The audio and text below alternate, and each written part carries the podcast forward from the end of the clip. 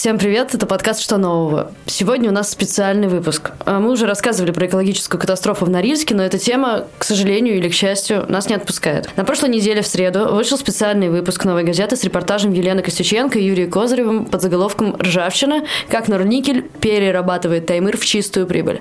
Сегодня мы встретились с Еленой, наконец-то лично. Лена, привет. Привет. А еще с нами в студии находится Дмитрий Андреевич Муратов, главный редактор «Новой газеты». Здравствуйте. Елена вместе с Юрием поехали на Таймыр расследовать причины и последствия последствия крупнейшей аварии на предприятии Норникеля. По следам разлива дизеля из резервуара, а в итоге они обнаружили другое экологическое преступление. Лен, расскажи, как это произошло и что вы нашли. Я должна сказать, что разлив, слив, точнее, с хвостохранилища щитов, который мы зафиксировали сначала на квадрокоптер, а потом через 8 дней уже на видео, как бы совсем близко. Это было не единственное экологическое преступление, которое мы там видели. То есть я видела, например, э, слив шахтных вод с рудника Октябрьский, я видела мертвые озера. Ну, то есть там действительно, как вчера Василий Рябинин сказал на нашей пресс-конференции, на каждого журналиста есть своя труба, которая течет и из которой хлещет. Если вы приедете, для каждого из вас там по трубе выделю, и это будет совершенно уникальная для каждого издания труба, которая будет литься также э, заражать Короче, если говорить конкретно про сброс ядовитых веществ с хвостохранилища Толнахской обогатительной фабрики, это было так. Мы с Василием Рябининым, бывшим сотрудником Росприроднадзора Норильского, смотрели спутниковые снимки. На спутниковых снимках вокруг Толнахского хвостохранилища видно, что оно окружено озерами самого разнообразного цвета. Желтые, голубые,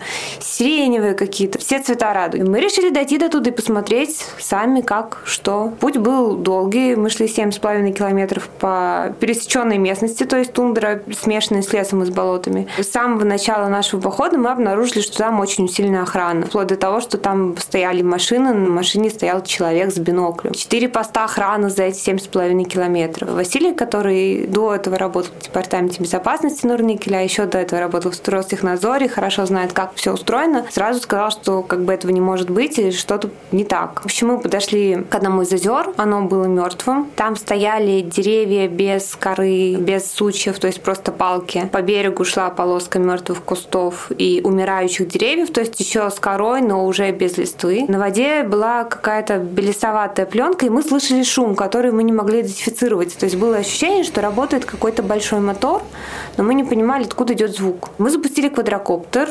мы надеялись, что мы увидим, откуда подтекает вода. Мы думали, что она подтекает. У нас не было предположения того, что мы увидим. И после квадрокоптера мы увидели, что на дороге недалеко от нас стоит большая машина, черный джипчик. И мы испугались и ломанулись в кусты.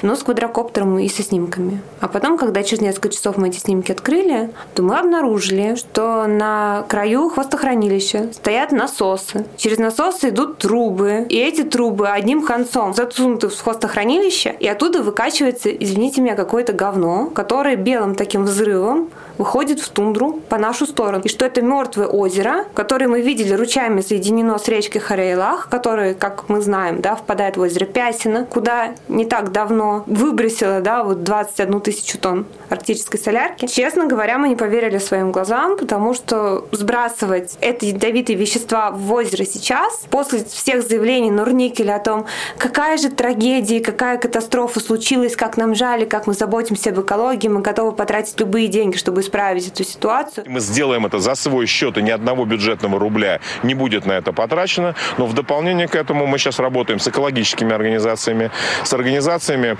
которые представляют интересы коренных народов, с тем, чтобы обеспечить более устойчивое функционирование в целом экосистемы. Честно говоря, такого цинизма я не сталкивалась с таким раньше. И мы с Василием поняли, что надо туда возвращаться, потому что ну, разрешение на снимках с квадрокоптера довольно небольшое большое, мы ничего не докажем. Дальше мы просто собирали команду, потому что мы понимали, что там немедленно появится департамент безопасности, который, если у нас будет как бы мало, то нас просто легко заблокируют, отнимут телефон, и опять же доказательств не будет. Поэтому мы дождались, когда приедет город Гринпис, мы набрали команду и пошли туда опять. Мы вышли ночью в этот раз, mm-hmm. шли очень осторожно. И да, там опять работали моторы, и снова шел этот сброс, и это было совсем не то же самое, что смотреть на это со снимков с квадрокоптера, потому что одно дело, когда ты видишь какие-то пиксели, а другое дело, когда тебе в лицо хлещут две трубы с полуметрового диаметра со скоростью несколько кубометров в секунду, выливается в тебя эта белая жижа с химическим запахом. И она идет по уже протоптанному руслу, по берегам вот этого ручья стоят желтые лиственницы. Ну, то есть это просто ощущение, я не знаю, как описать. Мы, естественно, как бы сразу же начали вызывать правоохранительные органы. Мы заранее запланировали, что мы их сразу же вызовем. Но первым приехал департамент безопасности Норникеля, и дальше уже разворачивалась ситуация по-другому. По поводу Департамента безопасности еще поговорим чуть позже, а вот тут хотелось бы немножечко заострить внимание на том, что ты говорила и вчера, и сейчас заметила, что никогда раньше не сталкивалась с таким давлением, хотя ты не раз работала в горячих точках. Вот какие препятствия стояли на пути твоем в этой командировке? Ну, в первые два дня нас два раза задержали, при этом нас задерживали во время интервью, то есть сотрудники полиции знали, где мы будем находиться, кликали нас по именам. На нас было за первые два дня составлено по три протокола на каждого. В связи с чем, как бы Дмитрий Андреевич может подробнее рассказать, редакция обратилась к губернатору Красноярского края Александру Усу, да, и он выпустил указ. Когда мы решили, что Лена и Юра улетают в Таймыр после того, как застряли Арктику, один из самых красивых и прекрасных фрагментов планеты, больше того, сделали опасной Арктику для Карского моря. Это главное льдохранилище планеты, мира. Там хранятся основные льды то есть запасы питьевой воды мира, когда их начали останавливать на каждом шагу, причем останавливали их люди в полицейской форме, но выполняющие прямые указания самого Норникеля. Все это мне страшно напоминало сюжет моей любимой пьесы Дюринмата «Визит старой дамы», когда старая проститутка приезжает в город своего детства и говорит, что я всем дам бабла, но вы мне отдайте вот этого человека, я его казню. И сначала город говорит нет-нет, а потом город становится хуже, чем старая шлюха, и за деньги готов на все. Вот все, как работает работают государственные правоохранительные органы в Норильске, они все продались Норникелю, заводу управлению и службы безопасности Норникеля. У Лены с Юрой в тексте есть замечательный кусок, который вам одной цитатой все объяснит. Выходец Норникеля, нынешний мэр Норильска Ахметчин, покупает для нужд города, чтобы раскидывать на тротуарах гололед шлак, который Норникель должен был утилизировать, поскольку он является вредным и ядовитым. Так вот, за свой яд Норникель от города Норильска еще и получает бабло. Вот это гигантский символ вот этой огромной хрени, в которой они там столкнулись. И действительно, когда мы поняли, что им не дают работы, мы обратились, наш собственный корреспондент Алексей Тарасов, он наш обозреватель, который живет в Красноярске, и в правоохранительные органы, и в аппарат губернатора. И действительно, было издано дополнение к указу, внесены изменения в указ губернатора о предупреждении предупреждения коронавирусной инфекции. И в пункте 3.3.1 он дополнен специальным пунктом, который действительно я называю имени Костюченко и Козырева, о том, что настоящий указ не распространяется на тех, кто приехал информировать население, оповещать его о чрезвычайных ситуациях, расследовать и устанавливать обстоятельства причин их возникновения. То есть на них это не распространяется, но они плевать хотели на губернатора. Они плевать хотели на своего непосредственного генерала, которому подчиняется Норильск. Как я хотел бы напомнить, он вообще-то входит состав Красноярского края и Хакасии. У них общее главное управление внутренних дел. Но они выполняли прямо только указы своей корпорации, потому что там есть хозяин. Это хозяин Нарник или Потанин. Я бы хотела добавить, что самое тяжелое, с чем мы столкнулись, это давление на людей, с которыми мы общались. То есть мы не сразу поняли, что все наши телефонные разговоры прослушиваются. И мы звонили людям, сначала я звонила людям по открытым линиям. И ты звонишь человеку, ты с ним говоришь, договариваешься встречи, потом человек просто исчезает. Так происходит там 10 раз подряд. Люди исчезают, да, как бы двери закрываются. Мы бронируем место на рейсовом вертолете. За сутки до вылета нам перезванивают, говорят, ваша бронь отменена полицией. Появляются э, там другие люди, которые готовы нам помочь. Капитаны Лода, которые нас готовы довести там до Пясина, до точек, куда мы хотели попасть. С ними как бы договариваемся, все нормально. На следующий день после нашей договоренности к ним приходят сотрудники ФСБ. А потом сотрудники ФСБ приходят к их начальнику и говорят, что вот вы знаете, там мы боремся с наркоторговцами, а тут к вам на лодку садятся какие-то гражданские, вы же не допустите. И вот ты рассказываешь, я вроде все знаю, но точно оккупированная территория. Я вот, прости, я не перебил, я хотел добавить. Когда мы поняли, редакция поняла, мы готовились к противостоянию. Нам же не первый раз. Мы все время работаем в токсичной среде. От горячих точек до регионов, где управляют, извини, всякие султаны. Да, мы давно к этому привыкли, и мы умеем там, в общем, как-то существовать. А, но в данном случае я обратился вполне официально в офис э, премьер-министра Российской Федерации с просьбой, чтобы приехавший туда министр Кобылкин и вместе с ним сопровождающий его, на этот раз без бизнес-джета, как я понимаю, на каком-то другом самолете Родионова, глава Росприроднадзора, чтобы они их взяли с собой. И меня заверили, и Лена читала всю эту переписку о том, что да, со всеми обо всем договорились, никаких препятствий, мы хотим гласно, открыто, транспарентно всем показать, как мы ликвидируем аварию в Арктике. Тем более, что в следующем году Россия возглавляет Арктический совет. Арктика становится сложнейшим политическим вопросом для нашей страны. Мне врали просто в глаза помощники этих государственных служащих. Они врали своему руководству, то есть руководителям правительства врали, потому что сказали, ой, вы знаете, мы уже посадить вас в самолет не можем. А я, говорит мне пресс-секретарь министра, да, угу. меня, говорит, вообще тут не будет, но она была там.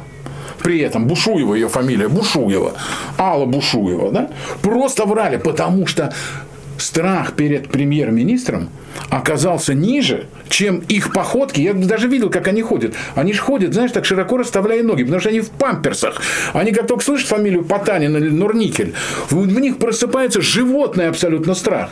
И они пытаются отыграться на Лене и Юре. Но в результате все-таки все получилось все равно по-нашему. Но это беспрецедентная история. Это угнанная территория страны, просто угнанная, как машина. Она украдена, эта машина угнана, не перебиты номера. И теперь типа, а вот теперь это наша машина. Она принадлежит нам. Ну, что говорить, если вчера мы не смогли пройти в общественную палату вместе с Василием Рябининым, куда мы заранее кредитовались на слушание по вот этому разливу топлива по Норильску. Меня в итоге как бы аккредитовали, а его нет. Естественно, я без него никуда не пошла. А причину не объясняют? Ему по телефону объяснили причину, что списки согласовывались с Норникелем. Сначала ему сказали про коронавирус, он сказал, ну как же так, ну мы же аккредитовывались уже. Ему сказали, что, знаете, списки согласовываются с Норникелем. Даже не скрывают, да, получается? Сегодня мне, я, честно говоря, думала, что это какой-то эксцесс исполнителя, и быть такого не может, потому что все-таки Общественная палата Российской Федерации, это Москва, это не Норильск. Но я сегодня имела разговор с одним из, ну, как бы людей из высшего менеджмента Норникеля, он мне звонил извиняться, потому что он мне до того, как выходила статья, обвинял в том, что я могу быть предвзятой и продажна. Сейчас он прочитал статью и решил, что надо позвонить извиниться. И я ему сказала, что вот вчера была такая ситуация в общественной палате. И он сказал, да, ну нет, ну такого быть не может. Хотя, конечно, списки мне показывали. И вот про тебя, Лена, я сказал, что можно, а про Рябинина я сказал, что как бы сами решайте. Простите, что? Кто ему показывал списки? Корпоративный управленец согласовывает общественные слушания в общественной палате по собственному поводу. Общественной палате при президенте Российской Федерации. Ну, то есть, чтобы просто понимать уровень, да? Так больше того, раз уж про этот режим, особый оккупационный режим, который введен на Таймыре. Когда мы поняли, что нам нужно вывозить пробы, а до этого фактически их же оставляли без помощи, я попросил прилететь в Норильск депутата Московской городской думы. Газета часто голосует за яблоко, и мы считаем Митрохина нашим э, депутатом, представителем наших интересов, тем более он всю жизнь свою занимается экологией, в том числе в Красноярском крае, о чем он вчера нам рассказывал на пресс-конференции. Митрохин чтобы вручить ему эти пробы, и он сел в самолет, привез их в лабораторию. И слухов бы не было, правильно? Проверили, проверили, сказали, о, все, у вас в Пясин ничего не ушло, у нас тут ничего нету. Да, нормально, нормально. Митрохина, депутата Московской городской думы, не пустили. Ему с трудом оттуда эти пробы забрали, просто чтобы их вернуть обратно на их лежбище, где они там поселились.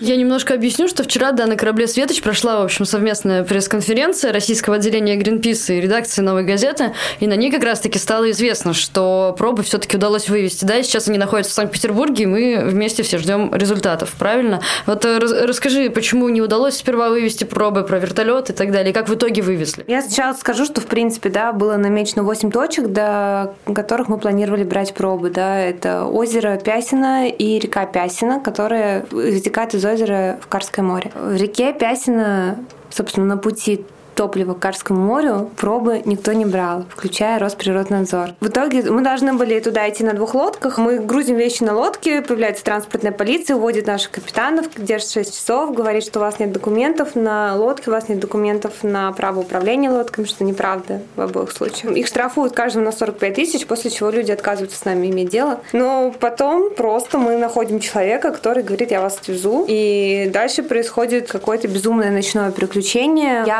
встречаюсь одна вечером у полки продуктового магазина с человеком, который там перебирая какие-то макароны, говорит мне, в 2 часа ночи вы должны выйти из дома с выключенными телефонами, вы садитесь в эту машину, ваши товарищи из Гринписа должны сесть в другую машину. Сейчас вы должны делать вид, что вы ложитесь спать и собираетесь, и все говорить это в телефон.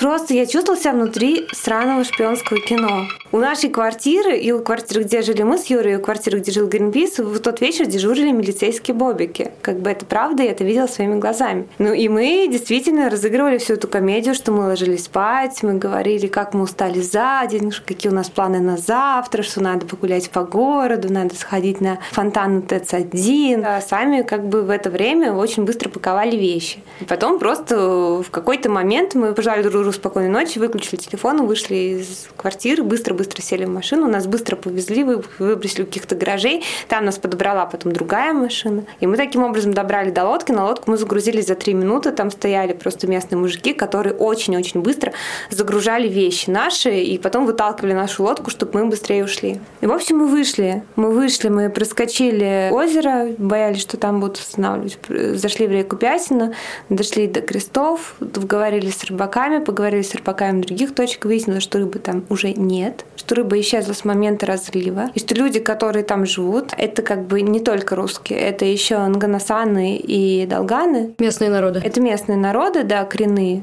И если Долган там как бы осталось 7 тысяч, то Нганасан осталось 700 человек.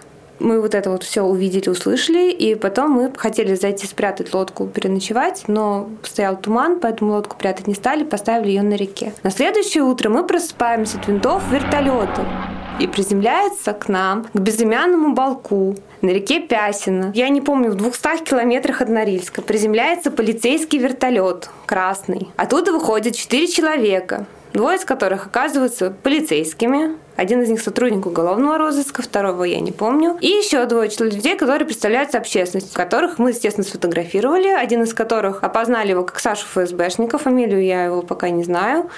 Вот. А второго из них мы опознали как Владимира Сазонова а, заместитель руководителя департамента безопасности Норвегии. Да неужели?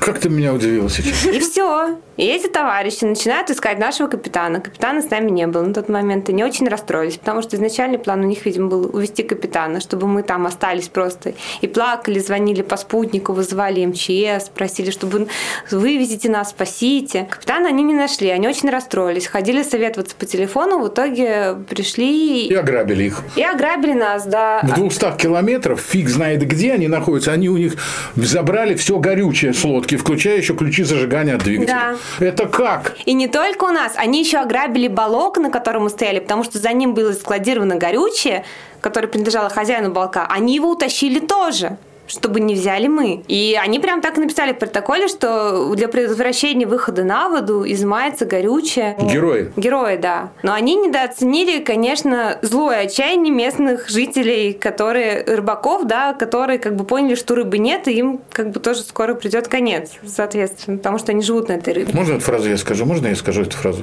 Потому что когда вертолет взлетел, один из этих людей помахал ему вслед рукой с лозунгом «Гандоны позорные». И я бы хотел присоединиться к этому лозунгу.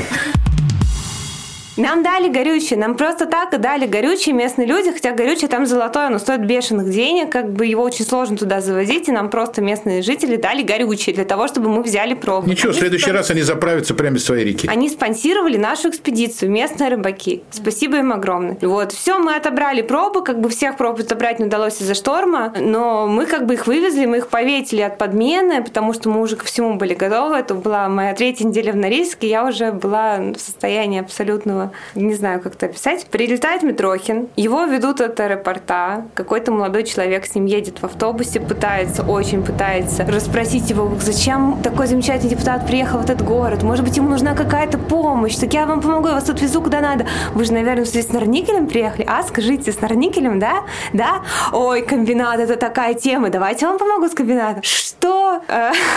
Мы ему передаем пробу, едем обратно в аэропорт. Ну, в аэропорту начинается комедия, потому что нам на голубом глазу они говорят, что вы знаете, да, для того, чтобы вывести пробы из Норильска, нужно согласование Департамента безопасности Норникеля. И когда мы им говорим, окей, на основании чего вообще нам такие вещи говорите, покажите документ, они говорят, не, ну документ мы вам, конечно, нет, не покажем, но вы же понимаете, что аэропорт — это и есть Норникель, это дочка Норникеля. Так-то по правилам авиационной безопасности, конечно, мы вас задерживать не можем. Но вы же понимаете, что мы выполняем указания, говорит мне на голубом глазу сотрудник авиационной безопасности, который вообще-то на секундочку имеет федеральное подчинение. Ну и все, и когда они поняли, что они не могут предъявить нам ничего, они просто сказали, что поступил анонимный звонок, что этим рейсом вывозятся горючие материалы, поэтому на эту пробу нас изъять. Ну, на это мы не согласились, пока они там между собой разбирались. Там, как я поняла, была сложная кооперация трех служб, службы авиационной безопасности, полиции и департамента безопасности, который, собственно, ими руководил. Вот пока они между собой согласовывали свои дальнейшие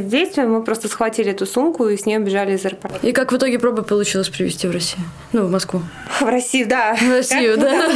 Оговорка по Фрейду. Надежда. Провести в Россию из Норильска. Сложно, сложно. Пробы провести удалось. Пробы мы провозили, получается, тремя разными путями. Мы не хотим афишировать эти пути, потому что... Мы не хотим подвести добрых людей, которым Лена внутри своего материала сделала очень трогательную благодарность, что я не могу назвать вашу фамилию, но я вам очень благодарна за помощь. Да, в общем, спасибо огромное всем, кто нам помогал. Пробы мы вывезли, и сейчас они находятся в Петербургской лаборатории, и мы ждем результатов результатов анализов. С большим нетерпением, конечно. Немножко поподробнее хочется поговорить про департамент безопасности. Ну так, чуть-чуть. В своем тексте вы писали про то, что это маленькая спецслужба внутри Норникеля. Почему маленькая? Ну, вот, вот я цитирую. Ну, 80 человек. 80 человек. Для города с населением 187 тысяч человек? 8 человек спецслужба? Ничего себе. Боевой отряд. В общем, у меня такой вопрос. Э, Есть ли какая-то оппозиция, что ли, в городе? Вы говорили в своем тексте, опять-таки, про подполье какое-то. Есть ли там какая-то попытка выстроить гражданское общество? Как вообще выживают там люди, которые не под Норникелем, скажем так? На самом деле, эта тема очень интересная, которая разворачивается прямо сейчас, вот прямо сейчас. Если начинать чуть издалека, там есть такой человек Руслан Амдулаев, который юрист, блестящий совершенно юрист, у которого есть организация, которая называется «Мой дом, город Норильск», который 7 лет пишет бесконечные жалобы, отставит их в судах, там бомбит прокуратуру, Следственный комитет, пытается вернуть Норильск в правовое поле. И вначале это выглядело просто как попытка тонущей лягушки взбить масло в молоке, да, ну то есть как бы совершенно что-то безнадежное. Потом, когда в Норильске появился интернет три года назад, который Норникель провел для своих собственных нужд, внезапно люди открыли для себя соцсети YouTube. И в какой какой-то момент вокруг Руслана, вокруг нескольких других человек стали объединяться люди, которые начали заниматься, по сути, гражданской журналистикой, потому что фактическая журналистика в Норильском законе, там две газеты, одна из них принадлежит городской администрации, Вторая? вторая Норники. Как неожиданно. Как неожиданно. И люди начали просто сделать расследование а Навальный. Сначала про коррупцию местной администрации, потом про состояние города, а потом, конечно, про комбинат. Как на это реагирует Норникель? Ну, Норникель на это реагирует по-разному. Я, например, знаю историю, когда человека, как бы норильского блогера, избили казаки. И в городе как бы широко известно, потому что город, опять же, небольшой, всем всех знают, что казаки просто не поняли указания, потому что им сказали высадите напугать, они высадили, напугали, разбили камеру и избили человека так, что, он, что ему теперь ходить больно. Казаки потом очень извинялись и даже через общих друзей передавали вопрос, можно ли как-то перевести деньги на как бы его э, журналистскую деятельность, потому что им на самом деле очень нравится то, что он делает. Ну вот вы же понимаете, вот это вот вы же понимаете, это я очень часто слышу на риске, это реально сложно понять, вот пока не проникнешься, не продышишься этим газом серным. Кроме вот этой группы норильчане, которая прекрасная совершенно, я на нее теперь подписана, они просто великие ребята. Кроме них есть подполье, которое снабжает как бы норильчан, публичных людей э, информацией, которая полностью состоит из сотрудников Нурникеля, нынешних и бывших. Потому что люди, которые работают внутри системы, никто, как кто-то другой, знают, как эта система, насколько она ржавая, насколько она чудовищная, насколько она угрожает всему. И они просто делятся информацией, занимаются, по сути, э, шпионской работой внутри предприятий. На самом деле, вот есть такое прекрасное английское слово whistleblower, да, которое непереводимо на русский, когда ты знаешь правду, ты находишься внутри системы, и ты ее насвистываешь там кто снаружи. Вот они вот насвистывают эту правду и помогают, даже технически помогают. Вот мне они очень много помогали в течение моей поездки, там, например, добираться до каких-то мест. Ночью люди, как бы незнакомые мне, помогали им добираться до каких-то мест. Это люди, которые работают внутри системы, они получают угрозы, очень специфические угрозы, с философскими размышлениями внутри про то, что будущего не существует, и надо думать о настоящем, которое может быстро измениться, и рядом с вами никого не останется. Вот эти философские высказывания очень напоминают стиль речи одного из пиарщиков Норникеля московского. Ну, не знаю. Но мне, да, я посмотрела несколько... Да, ведь, Андрей, напоминают? Я посмотрела эти угрозы, да, мне показалось, что их писал, ну, то есть нескольким разным людям, что их, очевидно, писал один и тот же человек. Но и этот человек, скорее всего, получает зарплату за это, то есть там прямо письма такие содержатся, там с описанием, там, что может произойти там с твоими детьми. Можно я задам наивный вопрос в лоб? Если так вот посмотреть немножко сверху или как-то общо на эту ситуацию, правильно понимаю, что вот все, что там происходит, это незаконно? И Норникель в курсе. Ну, в смысле, законно ли угрожать людям, управлять полицией и... Ну, и проливать 21 тысячу тонн солярки. солярки. Не, вопрос Но... не в этом. Вопрос в том, что Норникель в курсе, и как бы все это то так вот безнаказанно В курсе происходит. ли... А нет, они не то, что они не в курсе законов, просто законы это не про них, понимаете? Вот есть как бы законы, для Российской Федерации, а есть город Норильск. Вот угу. город Норильск – это город Норильск. Это специальное место. Не надо подходить Я к думаю, что скоро Норильска. они попадут под закон, который сейчас Дума принимает. Слышал? О нарушении территориальной целостности Российской Федерации. У нас одна из задач будет, и Лена тоже будет этим заниматься, когда немного отдохнет. Мы будем возвращать отобранную у России территорию. Заповедники, заказники, реки, озера, целые края, как Норильск, которые присвоили себе люди с деньгами, получившие их в наследство от Советского Союза в результате залоговых аукционов и абсолютно неточных приватизационных сделок, некорректных в 90-е годы, а теперь они распоряжаются. Дерипаска распоряжается целым городом в Краснодарском крае, где у него свои суды. Потанин распоряжается целым Норильском. Весь Красноярск засрал вплоть до черного неба товарищ Дерипаска, который сейчас он высказал, слышал желание порулить Норильском, угу. поскольку у них корпоративный спор с Потаниным, и Дерипаска, видимо, решил наше расследование уж, ой, использовать себе в своих интересах интересов, только у него смертность в Красноярске-то из расчета на реальное количество населения там намного больше, чем в Норильске. Пишет Алексей Тарасов, наш обозреватель. В Красноярске 1232, а в Норильске это дополнительная смертность около 400 человек. И вот они, значит, уж и жаба схлестнулись между собой, а надо у них просто отбирать, выводить эти территории из-под их контроля. Там умирают люди, там умирает природа, там умирает Арктика, там умирает Сибирь. Поэтому вот у нас реально одна из задач на следующий год все-таки Россию вернуть России. Ну да, невозможно не сказать как бы о том, что лежит как бы в основе этого всего. Это дикий капитализм и хищничество. Это хищничество чистой воды. Нет, не чистой. Не чистый, грязный. Воды с соляркой. Спасибо вам большое, Дмитрий Андреевич, Елена. Это такой непростой, но важный разговор. С вами был подкаст «Что нового?», я его ведущая Надежда Юрова. Этот выпуск мне помогут сделать редактор Арнольд Хачатуров и звукорежиссер Денис Никулин. Обязательно подписывайтесь на нас во всех возможных платформах для прослушивания подкастов, оставляйте свои лайки, комментарии. Так вероятность того, что про нас узнают, увеличится в разы. Спасибо, что были с нами. До скорого.